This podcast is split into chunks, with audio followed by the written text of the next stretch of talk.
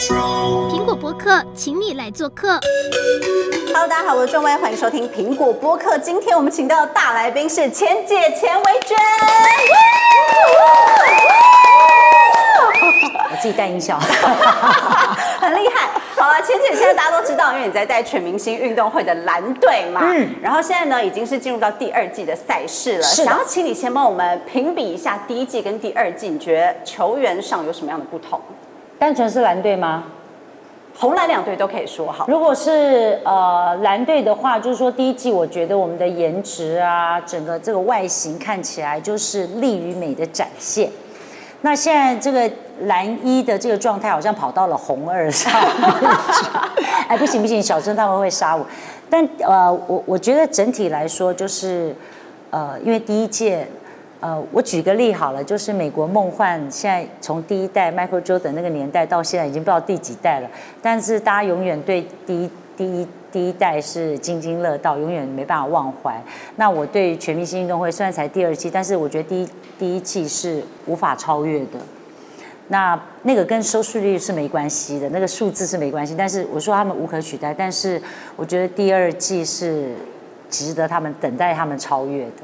因为在第一季的时候，后来蓝队加入了怪物新人张庭湖，那时候大家都很惊艳。可是没想到第二季，大家只是在热身、在练习的时候，就发现很多人的表现都超越了张庭湖。所以在第二季的球员里面，你有没有对谁有特别的期望？是因为我觉得大家呃有了第一届这个 model，就是大家看着他们的时候，就说来的人就。不敢太青菜，就是不是说，呃，我我有在路跑啊，然后拍拍 IG 这种不是哦，就是真的有在运动，然后呢，所以他们才敢来参加。所以你会发现，好像才第一期就已经开始有很多的超越第一季的那种情况之下。那我觉得真正蛮厉害，当然，呃，我觉得很特别是第二季里面有两个真正的是运动选手。那譬如说，我们讲第一季的张庭湖，张庭湖是运动能力很好，而且毕竟他以前可能运动的养成是在小时候，比如说像阿乐说，我小学有打过桌球 这种，好，比如说张庭湖以前国小国中运动过，那可是我们现在到了第二季，是真的有国手出现。比如说曹佑宁，譬如说王嘉良，这种是真的是专业的运动员，所以你可想而知他们在运动的养成时间那么长，他们所展现出来的那个运动的能力，很自然而然就是很容易就能够突破第一届的一些成绩。那我个人有点好奇，像刚才您提到两位国手都被红队给选走了，当初怎么没有考虑至少选一个国手进来？怎么会没有？事情是这样子，就是说，我觉得这一届大概前四名的、呃、的选手，我觉得实力都非常非常的接近。那这四位谁成为状元都不会觉得有太奇怪。那最后我选择静伦成为我的状元，最主要就是说，我觉得他在各项评比比较像第一届的这个。呃，我们第一届的状元，对，就是雨薇，就是说等于他或许不是每一项都第一名，但他每一项都在前几名。那我觉得静伦他在游泳各方面都表现非常出色。那当然，你选了静伦，你就会知道其他人就会变成你的你你的敌人了。对，所以我呃，因为呃，我们的赛制是这样，比如说我选了一个状元，那小杰就可以选两个，所以我当然。可想而知，对，非常挣扎，所以我另外两位都是选手级的都没有选上。不过我我后来选到了 Marsha，我也很高兴，因为她也很棒。那以女生的部分呢？这次的女生哦，女生我觉得现在从我们这样录影开始下来，好几集下来，我觉得才子好棒，才子真的就是。她是我们全队，她是最年轻的，她才一个二十出头的女生，可是你很难想象，就是说她除了她的运动能力的表现以外，最主要是在很多时候蓝队都是在落后的一个情况下，她可以顶住那个压力。我真的觉得她那个内心的那个抗压力真的好棒啊！真的没有，我觉得唱歌是耽误她当运动员了。所以在节目里面，我有看到你说，就是这一次在蓝队里面，你希望可以有一个上一届红队的资质。对，我觉得一定会出现。嗯、我觉得不是在小八身上，就是在才子的身上。那才子的话是我们的女球王，才子哦，对不起，呃，小八是我们的女球王，因为才子呃小八所有球类都好厉害。那可能在水里面，可能目前为止，呃，速度上可能还可以有进步的空间。那才子的话是整体的战力都非常的不错。大家看第二届哦，觉得天哪，怪物很多。所以到目前为止，表现最让你惊艳的人，你觉得是谁？譬如说状元的成绩，我觉得呃 OK，大家都可以预期。我我我真的觉得才子真的很棒哎，就是像我刚才在形容，就是说。我们运动员在高阶运动员上面，就是说，如果两两军相交的时候，你如果实力差不多的时候，最后的决胜点会通常会落在心态，所以我们想的运动心理学这件事情就变得很重要。我觉得有些人就是说。成绩很好，运动成绩很好，可是他就抵不过自己那个内心的那个，就跨不过去。可是我觉得这一点才子真的展现的非常的棒。我觉得大家未来可以好好的观察一下，尤其是在输的一个状态之下，这时候把才子丢上去。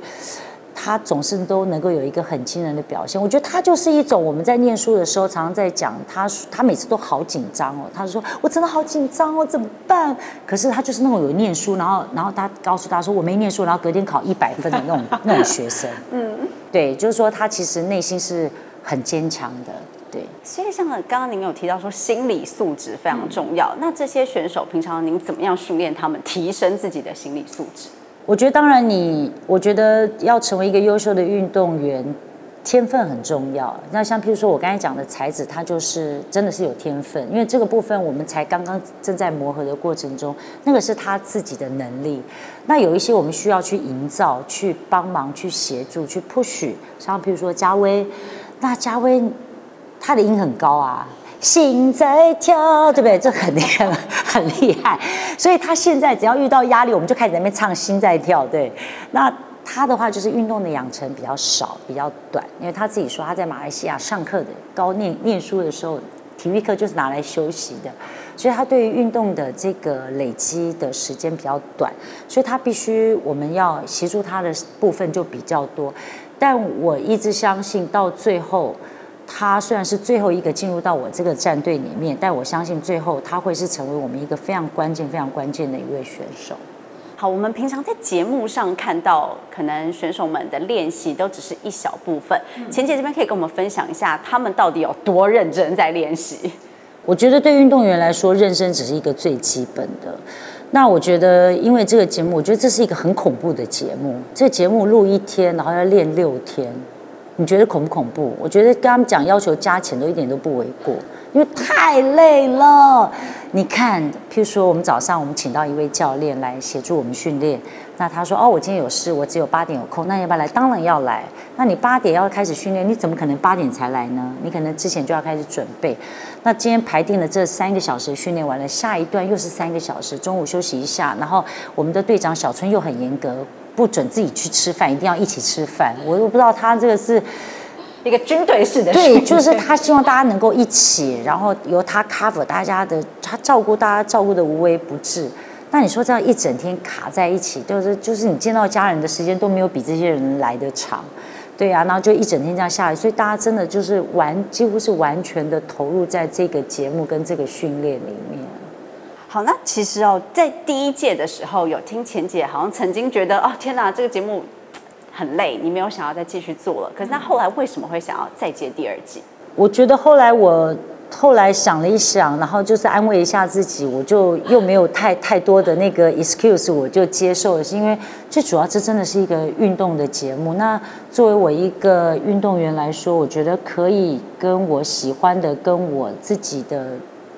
专项的这个工作能够做一个结合，我是自己是非常乐意的，而且我也很乐于看到大家对于运动这件事情是呃这么在乎。然后我觉得整个社会的氛围让因为这个节目，我觉得变得好好好棒哦！我就觉得其实我是开心的，虽然有点累，但是就是那是短暂的一个抱怨啊，对，但是就是可以继续为自己喜欢的事情，然后透过这样子的一个镜头传达到呃观。观众朋友，这个内心里面去，我觉得我是高兴的。那在这么长时间的录制过程里面，有没有曾经真的生气过，或是谁做了什么，然后真的踩到你的点，然后爆炸？呃，我记得在第一季在小巨蛋的时候，我有真的有一点点生气，而且不小心，我真的没办法忍受，我真的那个 monitor 对着我的时候，我都已经我那个镜头对的时候，我都已经没办法了。我记得那一个球是排球比赛，啊，对不起，是躲避球比赛。然后呢，比利打到打到人了之后，然后他就很屌，这样很爽的，然后这样接受大家的欢呼，这样的哈这样子。结果因为躲避球的规则是我外圈的人。击中那场的人之后，你不得碰触到任何一颗球，你这时候可以赶快跑进去。就这时候他正在得意的时候，球又喷到他了，他就不能进去了。后来我问他，我说，后来我那个翻了个白眼睛翻到后脑勺去了，镜头都带到了。是，后来我问他。他说当时的状况是阿昌说打我啊打我啊你来来架架，就后来比利也很气，就真的也击中他，所以他觉得正在得意的时候，所以我跟你讲，上天的安排就是这么刚好，你越得意的时候，就是越容易让你在得意的时候摔跤。这个是唯一一次吗？其他时间有没有？比如说球员的态度不好啊，或是可能讲了什么很轻佻的话，真的让你觉得很不高兴。说实在的，我觉得这些运动员，我觉得他们都是有点心理准备的，所以才能够呃，透过这么多的筛选之后进到这一个第二季的团队里面来。所以我觉得就是说会这么轻佻的，或者是比较不负责任的言语，目前说实在我并没有看到。那呃，只是到目前为止，我觉得蓝二还没有出现像蓝一的那种我必赢、一定要赢的那种决心。我觉得我没有看到，虽然他们还是很想赢，但是好像还在谢谢红队、谢谢裁判的那个还在温良恭俭让。对，你知道，当你输的时候，真正输的时候，你你是没有办法去忍受任何一点点，就是。对手的任何一一点点都没办法融入到你的眼里面，我觉得一粒沙子都没办法的。那当然就是说，那个是高度竞技的情况之下。那我觉得到目前为止，他们都还蛮蛮和善的，不错了，他真的表现的很好，真的。可是你知道，运动表现很好是没用的，我们最终最终还是必须得赢得那个赛事。当然，我觉得我我是一个从小就是受这种高度竞技的的。的教育之下成长的人，所以看他输，其实我内心不是那么舒服。但是我知道，我必须得给他们一点点时间，去自己去摸索跟感受。这时候你再跟他讲的时候，他就会知道你到底在说什么。所以，像第一届跟第二届，呃，状元都被你给选走了。小杰那里有抗议吗？不是啊，我跟你讲，我就。我就是拳王，我就是拳王，而且我只针对他。奇怪，就怎么有人那么衰呀、啊？真的好好，他好可怜。所以到现在他都没有进步吗？因为他第二季的时候，他好像有说他最需要练的就是猜拳。对对对 啊！最近最近我们比较不猜拳，最近就是我我觉得我赢得有点不好意思。现在都是裁判这样抛直，然后这样嗯，然后开，然后这样子。现在好像看起来好一点点，对。所以，像第一季的时候，全明星运动会已经打响了知名度嘛。嗯、那第二季，呃，您有了解到说有多少艺人朋友来报名？那你们筛选的过程大概是怎么样吗？说实在，太太细节的我不清楚，但是我知道蛮多人，真的是蛮多人，透过我们蓝一的这些队员，可能他们自己经纪公司还有很多的自己的艺人。那我知道蛮多艺人就是主动的要求说想要参加，可是真正到最后筛选。大概就一个队就只有十个名额嘛，那我知道其实蛮竞争的。听说现在已经也有也有一些那种中年大叔说，是不是可以开第三季？是不是可以找那些中年大叔来？我就开始在算中年大叔有些什么人，我就开始算。我心想这些中年大叔可能有人终于会有人年纪比我大的喽，真的可能有可能的喽。所以像钱姐，就是因为您自己是运动员，然后可能常年下来，就是身体也有蛮多病痛。是。可是看你每一次，像他们有时候训练，你也会跟着他们一起练习。必须的。为什么想要这样做？不会想说啊，自己也不舒服就。说实在，我我我其实已经很少自己下去操作跟运动。可是呃，譬如说我们最近呃有人受伤的话，譬如说少人，譬如说尤其是女生受伤的话，那女生就是规定一定要下场两个人。那我们一队女生才四个人，一个人受伤，那一定会有一队少一个。那这时候我就要下去啦，对啊，就要下去帮忙啊。所以就是呃，像譬如说，不管是拔河的时候少人，我也要下去帮忙啊。譬如说你这个躲避球的时候，我也要下去帮忙啊。这些我就会跟着他们练习。然后回去的时候，我也是觉得很累，然后脚很痛。对。所以像他们现在就是可能一周六天七天，就除了比赛当天之外，其他时间都在练习。他们唯一只有一天休息，就是比完赛的隔天，他们会稍微稍做一点点休息。然后晚上就开始排定，周五早上先练什么，下午练什么，晚上练什么。然后我每次到到礼拜四晚上的时候，看到那个隔天的那个 schedule 的时候，就开始很害怕，哦，又来了。那因为呃有的时候呃绿队没有办法这么快决定要什么项目，所以大概确定项目出来，大概有时候都礼拜五、礼拜六了。所以其实你知道，真正能够练到那个项目的时间非常的短。所以这点我其实蛮佩服这些艺人运动员们，就是说在这么短的时间里面要去速成这项运动，然后同时能够去发挥，真的很不容易。朋友们不要再骂他们了，好不好？所以在目前这么多的竞技项目里面，您觉得哪一项真的是很难的？我觉得毽球很难，毽球这项项目，我相信很多观众朋友都不太认识。我记得第一季的时候，毽球我们上网去找，以为是毽子的毽，原来是健康的健，所以其实是非常不一样。那这项运动在台湾其实很陌生，然后才刚刚引进，所以会的人非常非常的少。然后而且它的受伤几率很高，因为它的球材太大又太重了，所以我觉得它看起来真的蛮难的。真的蛮难的。第一季胡宇威就是因为在练习毽球的时候，的确，所以他们第一季都很讨厌毽球这项运动。哎，那我们现在看录影的播出嘛，然后发现红队那边有找第一届的学长姐们来陪练，嗯、蓝队这边有这样的打算？也是有啊，也是有，也是有来来帮忙。对，然后呃，透过他们来协助，我觉得就是说他们会很多的经验的分享。我就心想说，你们可不可以好好认真当个靶子，一直在那边用用言语表示什么？他们现在已经疏于练习，对，不像过往他们在。但是我觉得透过第一季的训练，他们现在很多生活的作息都不太一样，动不动就在群组开始说，哎，怎么样？谁要去射箭？我心想，有事吗？他们现在就等于真的是爱上了这些运动的项目，觉得很很很很不一样的一种感受，真的。所以现在目前为止，第二季的赛季还算是蛮前面的。是，您这边想要先预测一下，你觉得拿下最多 MVP 的人可能会是谁？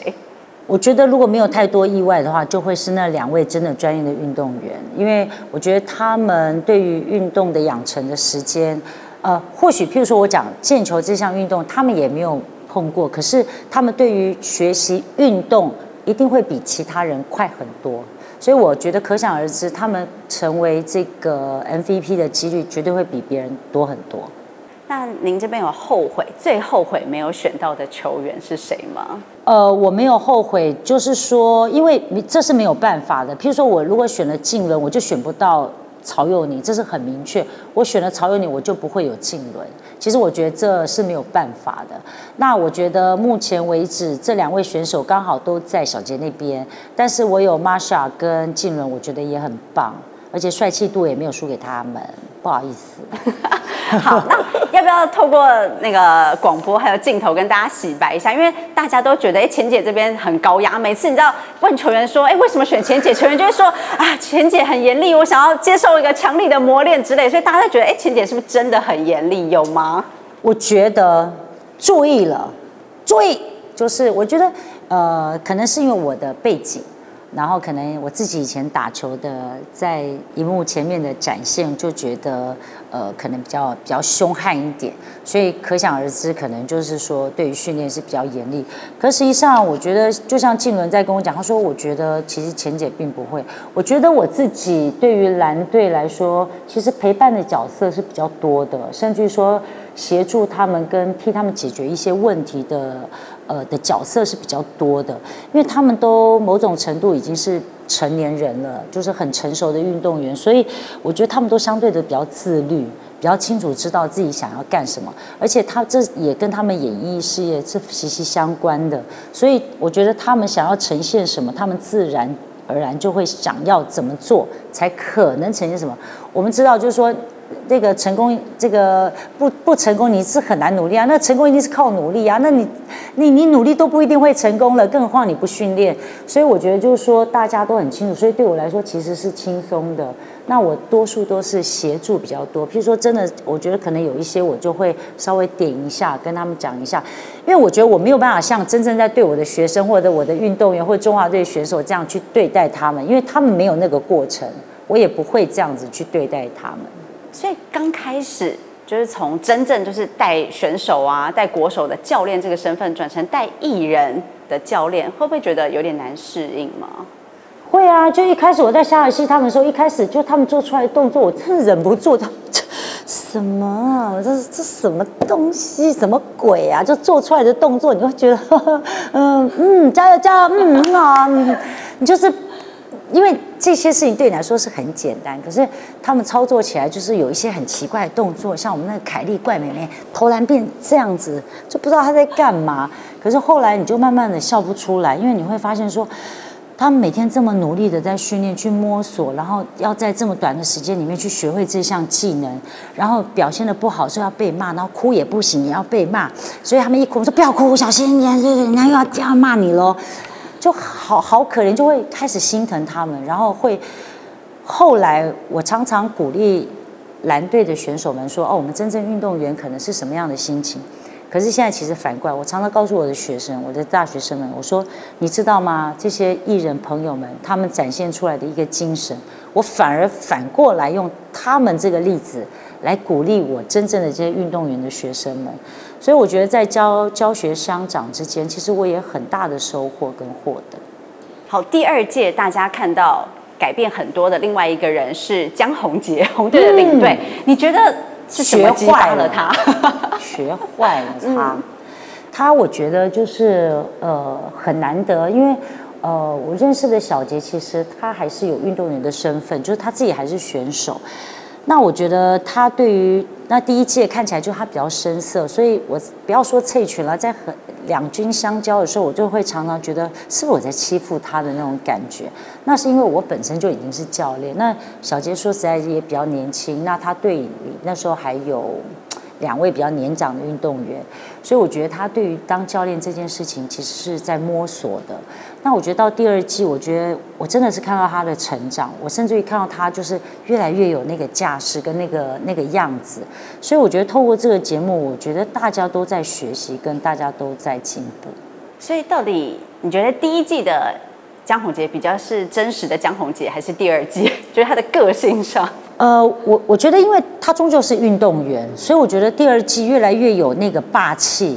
我我相信，如果还有第三季、第四季，你们会看到真正的江宏杰吧？我相信。还在隐藏自己。对对对，因为他现在还是还是呃，个性还是比较斯文一点，就是比较宁采臣型的，你知道，书生型的这样子。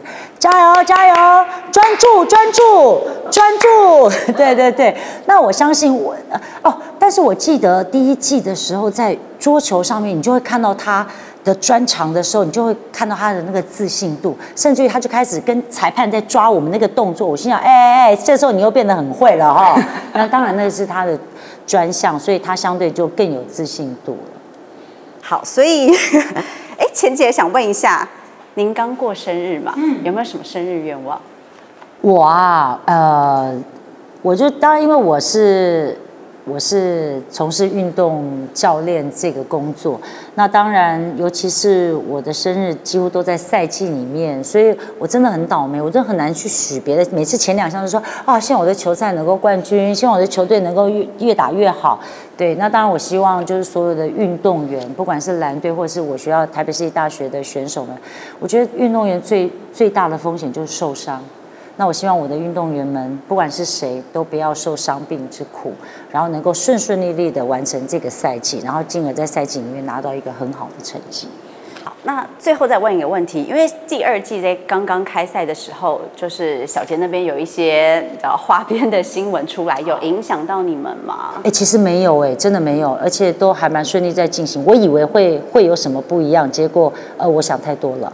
嗯，所以小杰自己也调试的很好，我觉得目前为止，我觉得运动员就是这样。我专业运动员就是说，所有的事情你都没有办法带入到这个团队里面来，因为团队就是你只是团队里面的一部分，所以那个小我相对就是比较小，对，所以我觉得这个节目进行的还蛮顺利的，完全不受影响，而且我也不会因为这样子而而手软的，哼。所以当初那些新闻出来的时候，你们有没有吓到？因为像第一季的时候，呃，福原爱也有来当来宾嘛，嗯、那。可是后来就传出可能婚变的消息，有觉得惊讶吗？呃，是有一点惊讶，但是就是说我我觉得这是他比较私人的部分啦。那我觉得如果我们也支持他，也爱这个节目的话，我说实在的，我们都尽可能的就是支持他所有的决定了。嗯，好，那最后我们想要请钱姐帮我们喊一下，你有个经典的台词，嗯、我实在是太英明了。可以帮我们来一下？我真的很英明，我实在是太英明了，而且我实在是太会教了。可以，谢谢钱姐，谢谢。谢谢